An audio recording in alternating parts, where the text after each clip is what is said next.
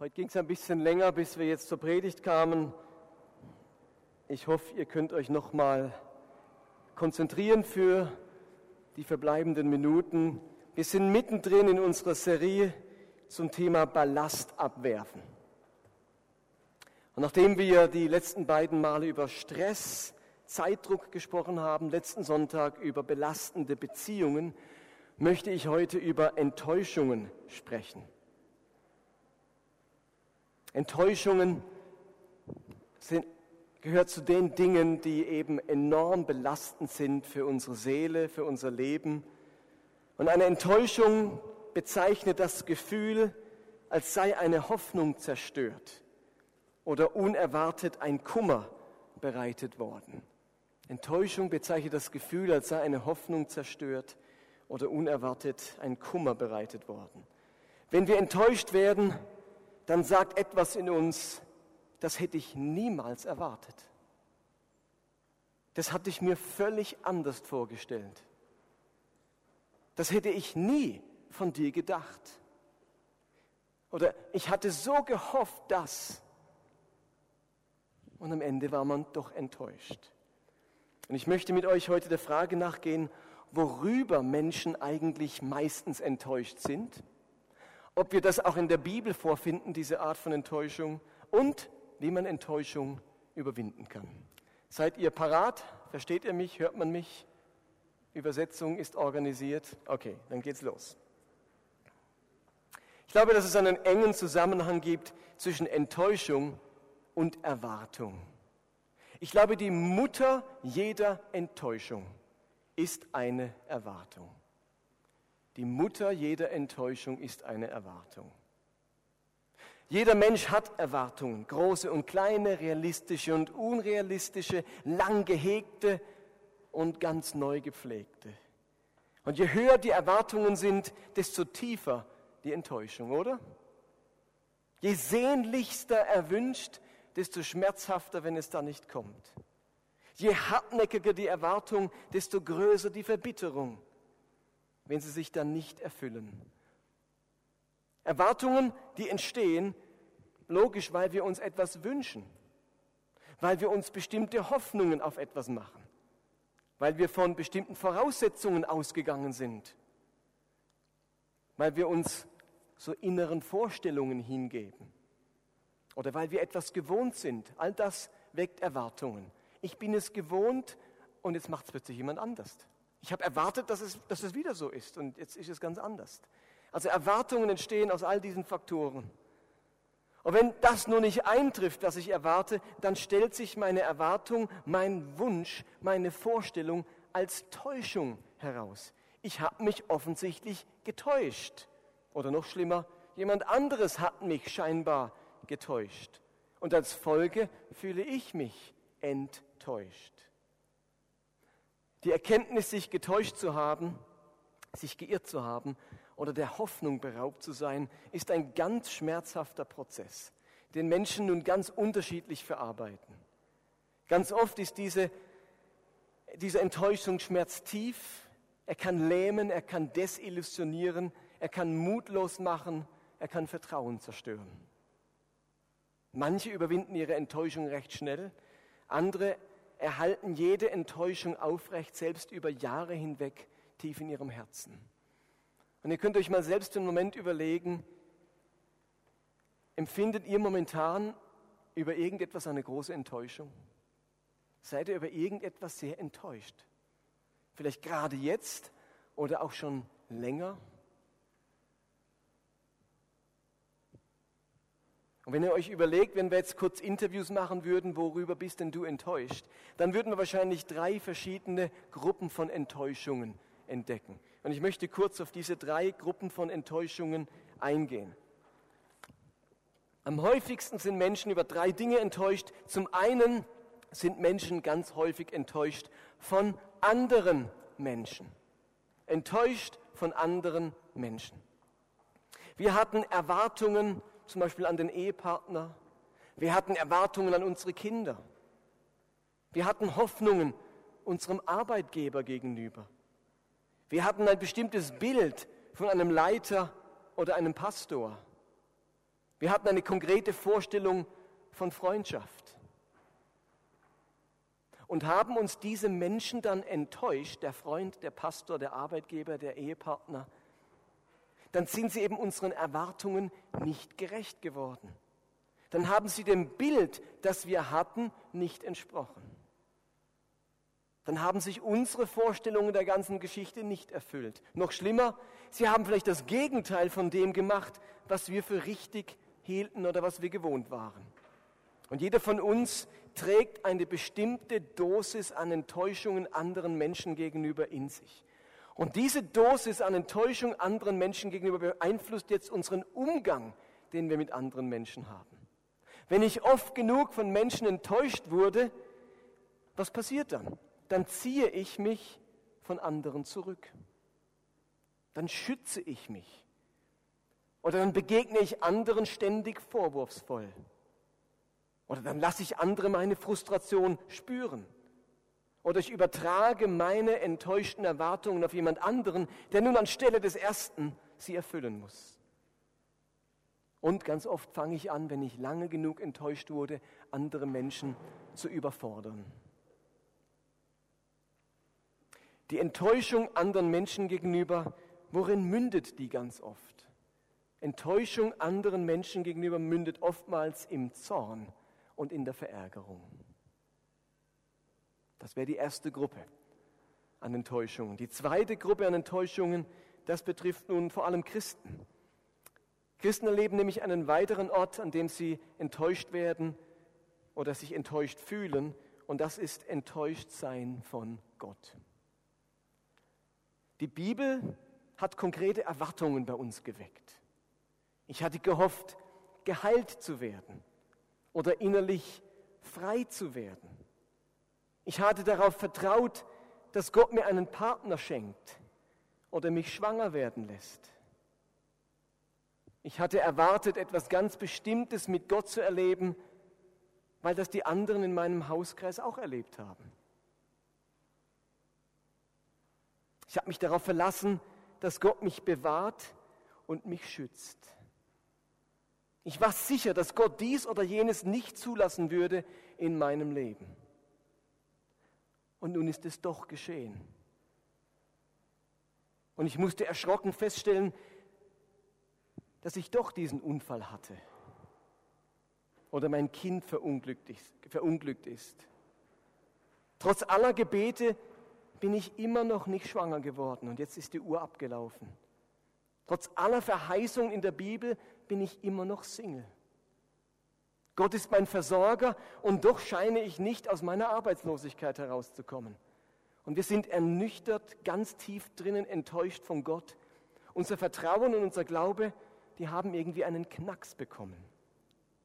Und so wie Enttäuschung über Menschen ganz oft in Zorn und Verärgerung mündet, so mündet Enttäuschung über Gott ganz oft im Zweifel. Ich fange an zu zweifeln. Und damit komme ich zur dritten Gruppe von Dingen, über die wir immer wieder Enttäuschung erleben. Und das ist die Enttäuschung über, wer bleibt noch? Über mich selbst. Ich bin enttäuscht von mir, weil ich diesen Schulabschluss nicht geschafft habe oder mir diese Ausbildung nicht gelungen ist. Ich wollte meinen Kindern gerecht werden und bin enttäuscht über mich, dass es mir immer wieder nicht gelungen ist. Ich habe mir vorgestellt, ein leidenschaftlicher Christ zu sein, der regelmäßig in der Bibel liest und betet und bin ernüchtert über meinen Mangel an Disziplin und Hingabe. Ich habe ein inneres Bild des Ehepartners, der ich sein wollte und jetzt bin ich enttäuscht über mich, dass ich diesem Bild nicht gerecht geworden bin.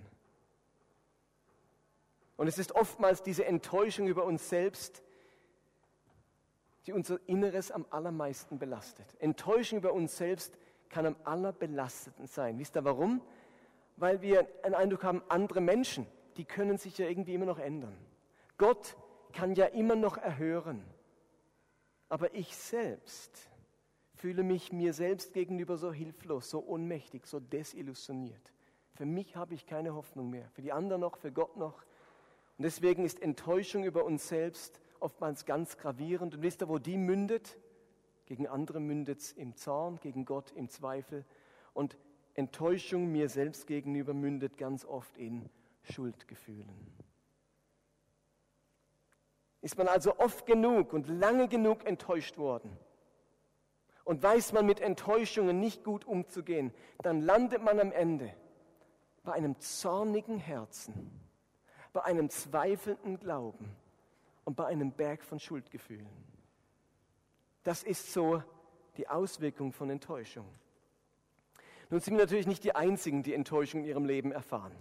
Weil Enttäuschung solch eine Grunderfahrung menschlichen Lebens ist, finden wir diese Thematik natürlich auch ganz oft in der Bibel. Alle wichtigen Grunderfahrungen menschlichen Lebens sind in diesem Buch in irgendeiner Form beschrieben. Liebe, Schmerz, Begeisterung, Trauer, Erfolg, Misserfolg, Hass, Verzweiflung und alles andere, was sich im Leben von Menschen abspielt, das findet sich auch in der Bibel wieder. Jemand, der mit großen persönlichen Enttäuschungen umzugehen lernen musste, war Paulus. Auf allen drei Ebenen, die ich gerade beschrieben habe, hat auch er Enttäuschungen erlebt. Und ich möchte das kurz mit euch anschauen, wie hat Paulus das erlebt? Denn dann können wir was von ihm lernen, wie er damit umgegangen ist. Also, zuallererst wurde auch Paulus enttäuscht von anderen Menschen. Die Geschichten hierzu sind gerade in der Apostelgeschichte, aber auch in manchen Briefen mannigfaltig. Als Paulus ziemlich erfolgreich als Missionar tätig war, da hatte er viele Anhänger und Mitarbeiter. Jeder wollte dabei sein und miterleben, wie das Reich Gottes wächst und wie es gedeiht. Als Paulus jedoch in Schwierigkeiten geriet, zwischendurch sogar in Untersuchungshaft kam, hat sich so mancher Mitarbeiter von ihm abgewendet. Und so schreibt er enttäuscht an Timotheus im zweiten Timotheusbrief, wie du weißt, haben mich alle Christen aus der Provinz, aus der Provinz Asia im Stich gelassen. Wie du weißt, haben mich alle Christen aus dieser Provinz im Stich gelassen. Und wenig später schreibt er an Timotheus, als ich das erste Mal dem Richter vorgeführt wurde, war niemand bei mir. Alle haben mich im Stich gelassen. Ich hoffe, es wird ihnen nicht angerechnet werden. Vielleicht könnt ihr nachvollziehen, wie Paulus sich gefühlt haben muss. Da arbeitet einer Tag und Nacht, dass Menschen zum Glauben finden. Da riskiert einer sein Leben, trägt Sorge, verzichtet auf Bezahlung, nimmt vieles in Kauf. Und als es darauf ankommt, in Schwierigkeiten zu ihm zu stehen, da verlassen ihn die meisten Mitarbeiter und Gefolgsleute. Welch eine Enttäuschung. Und das wollte er dafür sorgen, dass sich seine Enttäuschung nicht in Verbitterung verwandelt, fügt er diesen Satz, den ich gerade vorgelesen habe, fast selbsttherapeutisch hinzu. Ich hoffe, es wird Ihnen nicht angerechnet werden. Ich hoffe, Gott rechnet es Ihnen nicht an. Ich hoffe, es kommt alles wieder gut und vielleicht merken Sie, was für ein Mist Sie gebaut haben. Paulus versucht, diese Enttäuschung irgendwie ähm, noch in äh, was Gutes zu verwandeln. Aber Paulus hat nicht eine Enttäuschung mit anderen Menschen erlebt. Paulus war auch immer wieder enttäuscht über sich selbst. In seiner Lebensbiografie hat Paulus viele Brüche erlebt, so ein paar ganz dunkle Stellen erlebt. Paulus hat Dinge getan, für die er sich viele Jahre lang geschämt hat und die immer wieder hochgekommen sind. Er schreibt zum Beispiel mal im Korintherbrief, ich bin der unwürdigste von allen Aposteln. Eigentlich verdiene ich es überhaupt nicht, ein Apostel zu sein, denn ich habe die Gemeinde Gottes verfolgt und man spürt hier seine Enttäuschung über sich selbst. Eigentlich bin ich gar kein gescheiter Apostel. Mann, dass ich Mist gebaut habe. Ich habe da die Gemeinde verfolgt, ich habe es überhaupt nicht kapiert gehabt. Er ist enttäuscht über sich. An anderer Stelle schreibt er im Galaterbrief, ihr habt doch gehört, wie radikal ich früher den jüdischen Glauben praktizierte. Ich verfolgte die Gemeinde Gottes mit äußerster Härte und tat alles, um sie auszurotten. Überlegt euch mal das. Da wollte dieser Paulus ein leidenschaftlicher, im Text heißt ein radikaler Jude sein, ein Nachfolger Gottes und hat doch alles falsch gemacht. Gut gemeint und doch versagt. Kennt ihr das in eurem eigenen Leben?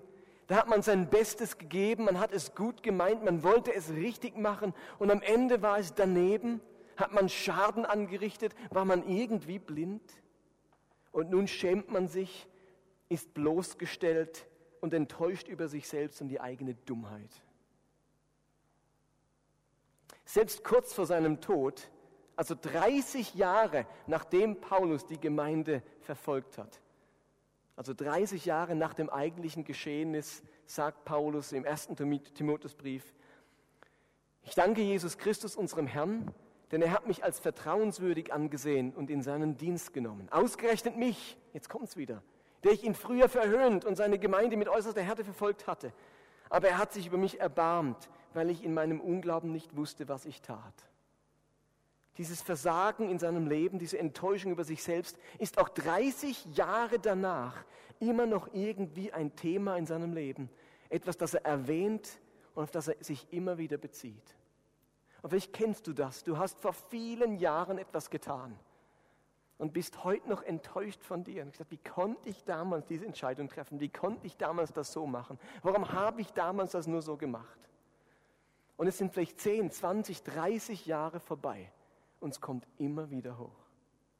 Und du rechtfertigst dich immer noch dafür, obwohl es niemand angesprochen hat. Es, beim Paulus spricht es niemand an. Er hat gar nicht mehr gesagt, er doch früher die Gemeinde verfolgt, 30 Jahre danach. Aber er spricht es wieder an. Es ist immer noch irgendwo ein Schmerz in seinem Leben, eine Enttäuschung über sich selbst. Zu guter Letzt die dritte Enttäuschungsart bei unserem Paulus. Auch Paulus hat Gott gegenüber Enttäuschung erlebt. Denkt man vielleicht gar nicht. Dieser Paulus, der hat ja ganz viel mit Gott erlebt. Viele Wunder, Führungen Gottes erlebt. Und doch gab es einen Punkt, etwas, das in seinem Leben anders verlief, als er sich das gedacht hatte und als er es von Gott erwartet hatte. Paulus hatte ein körperliches Gebrechen, ein Handicap. Wir wissen nicht genau, was es war, man kann vermuten, was es war, und einiges spricht dafür, dass Paulus ein Augenleiden hatte.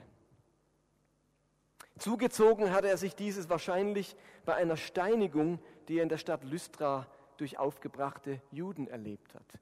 In Apostel 14 wird beschrieben, dass er gesteinigt wurde. Alle dachten, er sei tot. Und dann ist er doch wieder aufgestanden, wird aufgepäppelt. Und vielleicht hat er sich dort einen bleibenden Augenschaden zugezogen. Nun, wenn man sich auf Missionsreisen befindet, die Bibel studieren muss, Briefe schreiben, sich immer wieder in Sicherheit bringen muss, dann ist doch noch geschickt, wenn man gut sieht, oder? Aber bei Paulus war das nicht mehr so. Seine Briefe hat er einem Assistenten diktiert. Das war zwar damals durchaus üblich, aber unüblich ist der Briefschluss im Galaterbrief, denn Paulus endet hier den Galaterbrief mit folgenden Worten. Habt ihr vielleicht noch nie so wahrgenommen. Da heißt es in Galater 6, wie ihr an den großen Buchstaben sehen könnt, schreibe ich diesen Brief eigenhändig zu Ende. Also ein anderer hat ihn geschrieben und dann sagt er sich, hat sich Paulus wie nicht nehmen lassen wollen, die letzten Worte dieses Briefes eben nicht zu diktieren, sondern selbst zu schreiben, was ihm aber nur gelang, indem er ziemlich große Buchstaben schrieb. Also manch einer von euch müsste auch große Buchstaben schreiben, wenn er keine Lesebrille hätte, oder? Wir können nur so klein schreiben, weil wir unsere Lesebrille haben. Dann ist halt das Zeug, sehen wir es doch wieder, sonst wird es so klein. Oder ihr müsst ihr das Blatt so weit weghalten, dass der Hand nicht mehr hinkommt, um zu schreiben. Paulus hatte leider keine Lesebrille, deswegen musste er in großen Buchstaben den Brief fertig schreiben. Die Galater waren also insofern vertraut mit seinem Handicap. Und jetzt lesen wir zwei Kapitel vorher im Galaterbrief. Da sagt Paulus, wo ist nun eure Freude von damals geblieben? Ich weiß, dass ihr bereit gewesen wärt, euch die Augen auszureißen und sie mir zu geben, wenn es möglich gewesen wäre. Als Paulus die Galater das erste Mal besuchte, da waren sie so begeistert, so dankbar über ihn, dass so mancher ihm seine Augen gegeben hätte, wenn es irgendwie möglich gewesen wäre, damit dieser Paulus wieder richtig sieht. Und ich bin überzeugt, dass Paulus davon ausging, dass Gott ihm, dass es dieses Leiden nehmen würde. Bestimmt würde Gott ihm helfen. Schließlich hat er ihn in diesen Dienst hineingerufen. Das hat er sich ja nicht selbst ausgesucht. Und so würde Gott bestimmt eingreifen und seine Gebete um Heilung erhören. Aber es kam anders. Paulus hat mehrmals um Befreiung gebetet von diesem Leiden. Er nannte dieses Leiden seinen Stachel, seinen Pfahl im Fleisch. War für ihn ein Angriff des Teufels. Und er schreibt im zweiten Korintherbrief, dreimal habe ich deswegen zum Herrn gebetet und ihn angefleht, der Satansengel möge von mir ablassen. Doch der Herr hat zu mir gesagt, meine Gnade ist alles, was du brauchst. denn meine Kraft kommt gerade in der Schwachheit zur vollen Auswirkung. Paulus hat, äh, Gott hat ihm dieses Leiden nicht weggenommen. Er hat gesagt, das lasse ich. Es ist jetzt halt dein Pfahl im Fleisch und sei dankbar für meine Gnade, denn mehr brauchst du nicht. Du brauchst nicht gut sehen, du brauchst meine Gnade. Paulus hatte sich getäuscht. Gott wollte ihm diese Beschwerden eben nicht wegnehmen. Paulus musste mit diesem Angriff, mit diesem Leiden leben. Paulus hat keine Befreiung erlebt. Was Gott bei anderen getan hat, hat er bei Paulus nicht getan. Und natürlich war Paulus enttäuscht. Aber es gelang ihm, diese Situation anzunehmen und Gott dafür zu danken. Und die Frage ist nun, wie können wir mit diesem Ballast der Enttäuschung in unserem Leben umgehen? Wie können wir den loswerden? Wie können wir verhindern, dass Enttäuschung unser Leben lahmlegt und uns die Freude raubt? Und deswegen als letzten Punkt noch ein paar Ideen, wie wir mit Enttäuschung umgehen können. Also zuallererst werden wir Enttäuschung nur los, wenn wir uns bewusst machen, dass das Ganze ein Prozess ist. Enttäuschung überwinden ist ein Prozess. Ich muss mir das eingestehen, dass das nicht von jetzt auf nachher geht. Enttäuschung vertreibt man nicht wie eine Stechmücke. Enttäuschung durchläuft bestimmte Phasen. Und ich habe es vorhin ja schon erwähnt. Wenn ich Enttäuschung mit Menschen erlebe, dann lande ich ganz oft bei Verärgerung und Zorn. Enttäuschung mit Gott lande ich beim Zweifel. Enttäuschung mit mir lande ich beim Schuldgefühl. Wenn man diese Gefühle unterdrückt oder nicht verarbeitet, dann bleibt uns dieser tiefe, dieses tiefe Gefühl der Enttäuschung erhalten. Es bleibt in uns zurück. Wir, wir überwinden es nicht und es blockiert uns in Zukunft anderen oder Gott oder uns selbst wieder zu vertrauen. Versteht ihr das? Und ganz viele Christen wollen sich das nicht eingestehen und sagen, ich darf nicht sein und ich darf mich jetzt nicht ärgern über den Menschen und ich darf jetzt nicht zweifeln an Gott und ähm, ich muss über mich selbst nur Positives sagen und dann ähm, kommt das schon. Und man unterdrückt diese Gefühle, die ganz tief entstanden sind, weil ich so enttäuscht wurde, so lang oder so tief oder so oft. Die Mutter der Enttäuschung ist die Erwartung, habe ich gesagt, und das Kind der Enttäuschung ist der Zorn, der Zweifel und das Schuldgefühl. Und es hat mich persönlich viel Zeit gekostet bei den großen Enttäuschungen, die ich erlebt habe mit anderen Menschen, mit Gott und mit mir selbst, diese Gefühle in den Griff zu bekommen. Und es ist nicht damit getan, wenn, euch, wenn jemand zu euch sagt, hör einfach auf, dich zu ärgern. Oder denk nicht mehr an den Zweifel. So einfach ist es nicht. Das habt ihr vielleicht auch schon gemerkt. Ich musste mir meine Gefühle eingestehen und ich musste meine Enttäuschung anerkennen. Wenn ich das nicht tue, ist das wie das Leugnen einer Krankheit, die weiter meinen Körper zerstört und nicht therapeutisch behandelt werden kann. Der Umgang mit großer Enttäuschung ist in den meisten Fällen ein längerer Prozess. Nicht jede Enttäuschung lässt sich mit einem gehörigen Maß an Großzügigkeit überwinden. Und ihr Lieben, bei leichten Enttäuschungen ähm, ist das möglich und sogar empfehlenswert. Da ist es gut zu sagen, jetzt mach kein Drama draus hake es ab und sei großzügig. Nimm nicht jede Kleinigkeit zu, zu Herzen, du enttäuscht auch genug oft andere Menschen. Also oft genug ist das ein, ein guter Rat. Sei großzügig, reg dich nicht über jede Enttäuschung auf. Du enttäuschst auch genug. Aber bei tiefen Enttäuschungen ist das eben nicht so leicht möglich. Da braucht es diesen Prozess, dieses Verarbeiten und Wahrnehmen meiner Gefühle. Und dann braucht es am Ende einen wichtigen zweiten Schritt. Als wichtiger zweiter Schritt in diesem Prozess kommt dann das Loslassen. Um Enttäuschungen zu überwinden, muss ich meine Enttäuschung und auch meine Erwartungen loslassen. Denn wisst ihr was? Enttäuschungen kann man kultivieren. Enttäuschungen kann man festhalten. Enttäuschungen kann man zu seinem Ratgeber machen. Aber wir alle wissen, dass Enttäuschungen ein schlechter Ratgeber sind. Neues Vertrauen verhindern und Schmerz in uns zurücklassen. Irgendwann kommt der Punkt, wo man Enttäuschung einfach loslassen muss. Und dazu gehört auch das loszulassen, worin man sich getäuscht hat. Vielleicht muss ich einige meiner Erwartungen loslassen. Vielleicht muss ich einige meiner Vorstellungen loslassen. Ihr Lieben, wir können ewig an unseren Vorstellungen und Erwartungen festhalten und immer und immer und immer wieder enttäuscht werden. Denn diese Mutter gebiert Enttäuschung, wenn es nicht die richtige Mutter ist sozusagen, wenn es falsche Vorstellungen sind, wenn es falsche Erwartungen sind. Reinhold Rute, der bekannte Seelsorger, schreibt in seinem Buch mit dem Titel Loslassen, Erwartungen wirken wie Forderungen an die anderen. Wenn der andere nicht so handelt, wie ich es erwarte, dann liebt er mich nicht, dann bin ich ihm gleichgültig, dann fühle ich mich wertlos. Erwartungen sind Liebestöter, Erwartungen sind Beziehungskiller.